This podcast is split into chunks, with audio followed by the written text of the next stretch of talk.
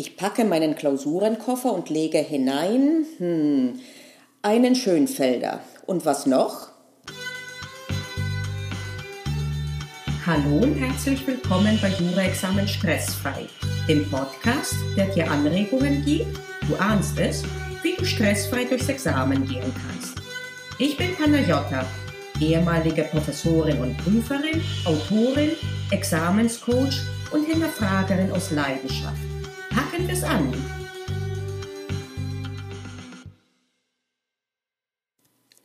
Vor ein paar Wochen habe ich darüber geschrieben, wie du die letzten Woche und Tage vor der ersten Klausur im Hinblick auf Lernen optimal gestaltest. Das ist natürlich das Wichtigste, die Substanz. Heute geht es aber um die Logistik, die profan wie sie ist, nicht zu unterschätzen ist. Als allererstes hast du eine Ladung gekriegt und darin findest du Hinweis zum Ablauf der Prüfung. Diese lies bitte sehr sorgfältig durch und mach dir auch daraufhin eine separate Liste zum Abhaken. Beachte, dass die Vorgaben, was du mitnehmen kannst und darfst, von Bundesland zu Bundesland unterschiedlich sind. Das bedeutet, dass du das, was du jetzt gleich hören wirst, nur als Anregung verstehen darfst. Es kann durchaus sein, dass Dinge, die ich erwähne, in deinem Bundesland nicht erlaubt sind und umgekehrt, dass Dinge, die ich nicht anspreche, erlaubt sind und dass du deswegen erwägen kannst oder solltest, ob du sie mitnimmst. Hier geht es mir wirklich nur darum, dir Anregungen zu geben und einen Impuls, damit du überlegst, was alles denkbar wäre, damit dir nichts entgeht. Aber letztlich trägst du die Verantwortung und musst überprüfen, ob tatsächlich das, was du vorhast mitzunehmen, erlaubt ist in deinem Bundesland oder nicht. Erste Anlaufstelle ist da natürlich die Ladung. Wenn dir noch eine Frage offen bleibt, klärst du das am besten direkt mit dem Justizprüfungsamt. Unabhängig davon empfehle ich dir auf jeden Fall mit Kommilitonen und Kommilitoninnen zu sprechen, die vor kurzem in deinem Bundesland Klausuren geschrieben haben, optimalerweise in deiner Stadt. Frag ihnen wirklich Löcher in den Bauch und zwar zu jedem kleinen Ablaufschritt. Je mehr du über den Tag X weißt und wie der genau organisatorisch abläuft, desto ruhiger wirst du sein. Der Ablauf ist sehr formalisiert, oft mit Polizeipräsenz. Das kann schon sehr einschüchternd sein. Du wirst Gründe genug haben, nervös zu sein, erleichtere dir den Tag, indem du so viel wie möglich zuvor klärst. Optimalerweise hast du dich schon vor längerer Zeit mit der Hilfsmittelbekanntmachung in deinem Bundesland auseinandergesetzt. Wenn nicht, tue das spätestens jetzt. Überprüfe noch einmal ganz genau, ob deine Gesetze sauber sind. Auch, und ich würde sagen, gerade dann, wenn du sie gemietet oder geliehen hast. Es ist nämlich deine Obliegenheit, saubere Gesetze mitzubringen. Sollte das nicht so sein, wird nicht geahndet die Eintragung der unzulässigen Anmerkung, sondern die Benutzung. Achte also darauf, dass deine Gesetze sauber sind. Stichwort Gesetze, nimm alle zugelassenen Gesetzestexte mit, unabhängig davon, ob du jetzt eine Zivilrechtsklausur oder eine öffentlich-rechtliche Klausur schreibst. Die Wahrscheinlichkeit ist in der Tat relativ gering, dass du jetzt einen Sartorius in der Zivilrechtsklausur äh, brauchen wirst, aber man weiß ja nie und das Risiko wäre zu groß. Nimm also am besten alle Gesetze mit. Mach dich kundig, ob du Papier mitbringen musst oder ob es gestellt wird. Wenn du es mitbringen musst, achte darauf, rechtzeitig Klausurpapier zu kaufen und genügend bei dir zu haben. Das gilt auch für die Stifte, die nie gestellt werden. Nimm genügend Stifte mit, mit denen du vor allen Dingen gut schreiben kannst.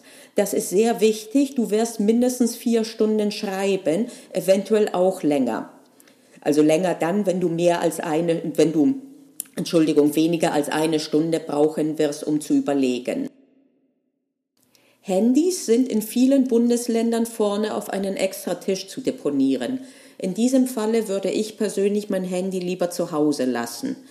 So kannst du es auch nicht vergessen und du wirst es vielleicht im Moment nicht glauben, weil du denkst, das, das Letzte, was ich vergessen würde, wäre mein Handy. Aber glaub es mir, die Erfahrung zeigt, dass die Nervosität am Ende der Prüfung so groß ist, dass viele tatsächlich rausgehen und ihr Handy im Saal vergessen. Außerdem hätte ich Angst, dass es eventuell im Eifer des Gefechts verwechselt wird, von jemandem anderen mitgenommen wird. Ich meine, so viele gängige Modelle sind im Moment auch nicht im Umlauf, dass es runterfällt, was auch immer. Auf der sicheren Seite bist du, wie gesagt, wenn du es zu Hause lässt. Ich persönlich würde auch meine Smartwatch zu Hause lassen an dem Tag. Man kann ja nie wissen. Essen und Trinken ist in der Regel erlaubt. Nimm etwas mit, äh, aber natürlich nur sofern und soweit erlaubt. Äh, das soweit Erlaubte ist äh, unterschiedlich, wird nur Wasser in einer klaren Flasche erlaubt, ähnlich wie in einigen Bibliotheken. Darfst du Kaffee mitnehmen in einem Thermosbecher? Das kann unterschiedlich sein, mach dich wie gesagt kundig. Nimm auf jeden Fall im Rahmen des Erlaubten Dinge mit, die dir helfen, ohne schweren Magen tatsächlich Nervenfutter zu haben. Bewährt hat sich äh, nicht umsonst, wird das ja so genannt, Studentenfutter oder auch sonst andere Nüsse, die dir schmecken. Aber auch hier, wie gesagt, mach dich kundig, ob es Restriktionen gibt. Rauchen ist dagegen nirgendwo erlaubt. Warum? Weil die Prüfungen in öffentlichen Gebäuden stattfinden und in denen ist seit vielen Jahren das Rauchen generell verboten. Wenn du drei, äh, Quatsch, drei, schön wär's, wenn du sechs rauchfreie Stunden kaum durchhältst, ohne nervös zu werden oder Entzugsprobleme zu kriegen, Lass dich beraten über Alternativen, was weiß ich, in der Apotheke oder beim Arzt. Ich kenne mich nicht so aus, ich bin selber nicht Raucherin, könnte mir aber vorstellen, dass eventuell ein Nikotinpflaster da helfen könnte. Oft darfst du auch Ohrstöpsel mitbringen, allerdings tu das nur, wenn du sicher bist, dass du gut auf Dauer damit umgehen und arbeiten kannst. Ich zum Beispiel kriege eher eine Art dumpfe Kopfschmerzen davon, ich habe die These, dass das eventuell der Fall ist, weil der Druckausgleich dann nicht so gut funktioniert. Teilweise darfst du auch Glücksbringer mitnehmen. Äh, allerdings, äh, auch wenn dir am meisten Glück bringen würde, einen äh, PGB-Kommentar oder sonstigen Kommentar mitzubringen, ist das natürlich nicht unter Glücksbringer zu verstehen. Das sind die Dinge, die mir auf Anhieb einfallen zum Mitnehmen.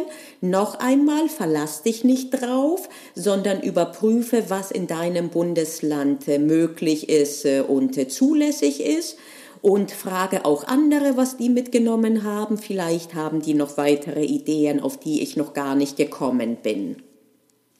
Am allerwichtigsten ist aber, mach dich rechtzeitig auf den Weg am Tag der ersten Klausur sowieso, aber auch der weiteren Klausuren. Habe eine Liste, wo du alles abgehakt hast, was du nicht mitnehmen willst, denn du befindest dich in einer Ausnahmesituation, du kannst dich jetzt weniger auf dein Gedächtnis verlassen als sonst. Und natürlich vergiss auf gar keinen Fall die Ladung und deinen Personalausweis.